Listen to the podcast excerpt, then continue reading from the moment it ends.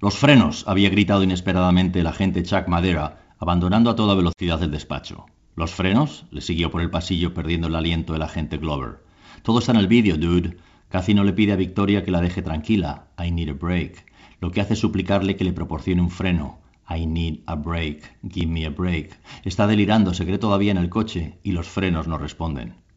Un examen técnico verificó la manipulación de los cables. Madera y Glover acababan de proporcionarle a la fiscal Sarina Wasako la prueba definitiva de que Kathy Danahue había sido brutalmente asesinada y un móvil contundente, el vídeo, para imputarle también a Gus Sanders el intento de asesinato de la única testigo de los hechos. Minutos antes de que el juez lea la sentencia, Rachel se pregunta por qué los jurados tienden siempre a pensar que los asesinos son hombres. Tras una pregunta de Amon Katz, el doctor había hecho una revelación interesante. Kathy wasn't unhappy, she was bored. Kathy no estaba infeliz, estaba aburrida. I think there's a big difference. Rachel Corcoran se sintió identificada con aquellas declaraciones porque ella se aburría miserablemente con su marido.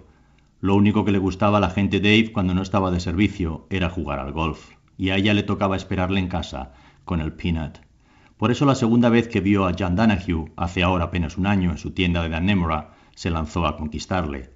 El hombre de las abejas, B-Man, como a ella le gustaba llamarle, no puso ninguna resistencia y en unos minutos Rachel había colocado en la puerta el letrero de cerrado y ambos hacían el amor apasionadamente tras el mostrador. Luego volvieron a encontrarse algún fin de semana. Esquivar a sus respectivas parejas no le resultó complicado. Dave Corcoran jugaba al golf y Cathy Danahue supuestamente tenía guardias en el hospital. Sé que mi mujer me engaña, le reconoció John una mañana a su amante. Déjala y vente conmigo. Fuguémonos juntos a Canadá, le suplicó Rachel. No, le contestó John.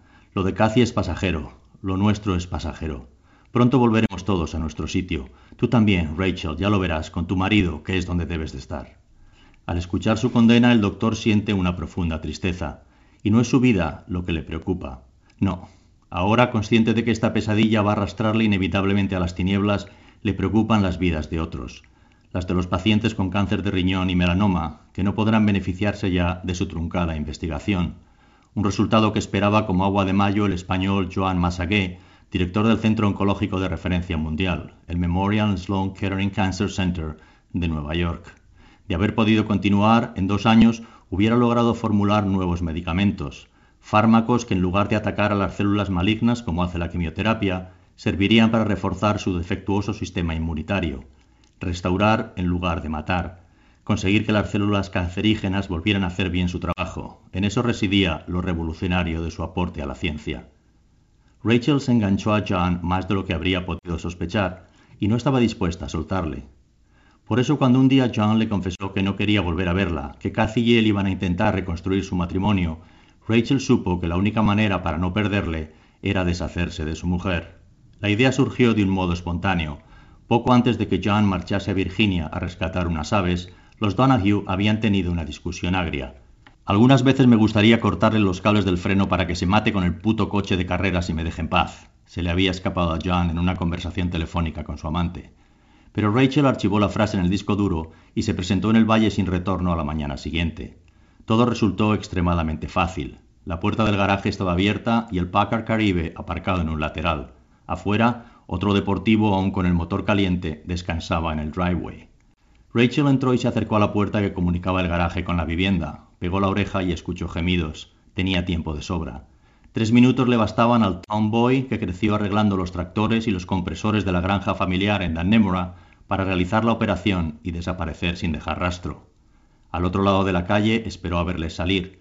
Primero lo hizo el doctor en solitario. Minutos después salió Cathy gritando su nombre. Gus, Gus, wait pero su pareja ya había partido. Cathy intentó un par de llamadas al móvil, volvió a entrar en la casa y a los pocos minutos salió por el garaje montada en el descapotable. Rachel la siguió durante muchas millas hasta que con gran satisfacción la observó descarrilarse en una bajada escarpada. También pudo ver cómo bajaba de un 4x4 una chica para intentar auxiliarla. Temió que diera aviso a la policía y estropease sus planes, pero por alguna extraña razón no ocurrió así. Rachel le sacó entonces una foto al vehículo y decidió inventarse la historia del exceso de velocidad para que su marido la localizase, y así lo hizo. Luego el FBI implicó a Gus en el asesinato. Mejor que mejor. Hombre y negro. El jurado lo compraría sin problemas. Así que decidió tenderle una trampa. Le puso un mensaje diciéndole que era Grace, la hija de John, a quien Sanders conocía por fotos, y que le esperaba en Nueva Orleans para contarle algo importante acerca de la y que le esperaba en Nueva Orleans para contarle algo importante acerca de la desaparición de su madre. Rachel también bajó a Luisiana y a través de un móvil le fue citando en los lugares a los que acudían las chicas para asegurarse de que éstas le vieran en algún momento. Cuando el encuentro fortuito ocurrió en el cementerio, Rachel estaba lista para culminar su plan. Subir al tejado del edificio del antiguo cabildo de Luisiana también resultó inusitadamente fácil. La casa museo apenas recibía visitas y al viejo guarda jurado de la entrada le hizo un flashing. Se desabrochó como por accidente la camisa mostrándole los dos pechos casi a la altura del bigote del aturdido gendarme, lo cual le evitó tener que pasar por el detector de metales y que le descubrieran la pistola. Subir al tejado fue cosa de niños. La escalera de acceso permanecía cerrada solo por un cordelito sencillo de vadear. Desde la azotea divisó la avenida en fiestas. Nueva Orleans olía a cangrejo de río y a tabasco. En una esquina Sanders vigilaba la escena. En la acera de enfrente, detrás de un gran escaparate de cristal, Gray se teñía el pelo de platino. Directamente debajo de Rachel, la gender fluid observaba distraída un postre en la pared. ¿Se podía haber nacido con mejor suerte? El juez lee la sentencia. Culpable. John le dijo que no quería volver a verla hasta que apareciese Cathy. Luego encontraron el cuerpo y fueron a La Habana. Rachel recuperó las esperanzas.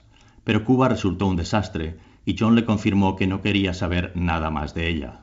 Después de todo lo que yo he hecho por nosotros, respetó Rachel despechada, John le dijo que no sabía de qué demonios le estaba hablando. Those who make a peaceful living impossible make a violent revolution inevitable, le respondió Rachel. Los que imposibilitan vivir en paz hacen inevitable una revolución violenta. John siguió sin entender.